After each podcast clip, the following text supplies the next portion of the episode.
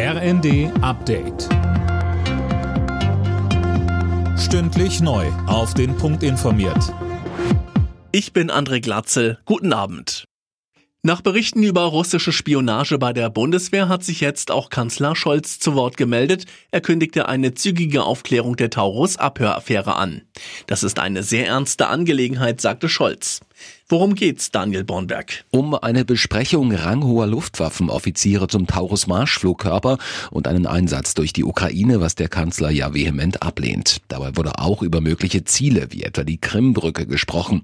Ein russischer Propagandakanal hatte einen Mitschnitt der Besprechung veröffentlicht. Sie wurde also offensichtlich von Moskau abgehört. Berichten zufolge nutzten die Offiziere eine Plattform für Videoschalten und keine sichere Leitung.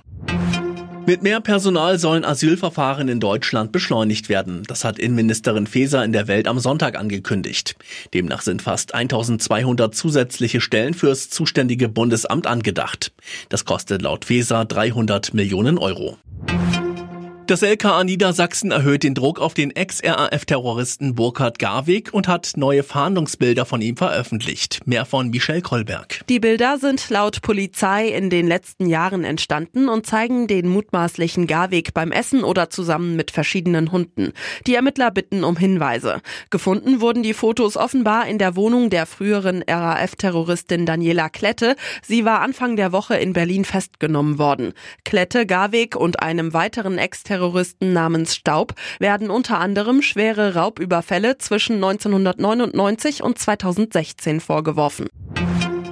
Favoritensiege in der Bundesliga. Der Tabellendritte Stuttgart gewann in Wolfsburg 3 zu 2. Dortmund verteidigt durch ein 2 zu 0 bei Union Berlin Platz 4 und Leipzig bleibt durch ein 4 zu 1 in Bochum dran. Die weiteren Ergebnisse Mainz Mönchengladbach 1 zu 1, Heidenheim Frankfurt 1 zu 2 und Darmstadt Augsburg 0 zu 6. Alle Nachrichten auf rnd.de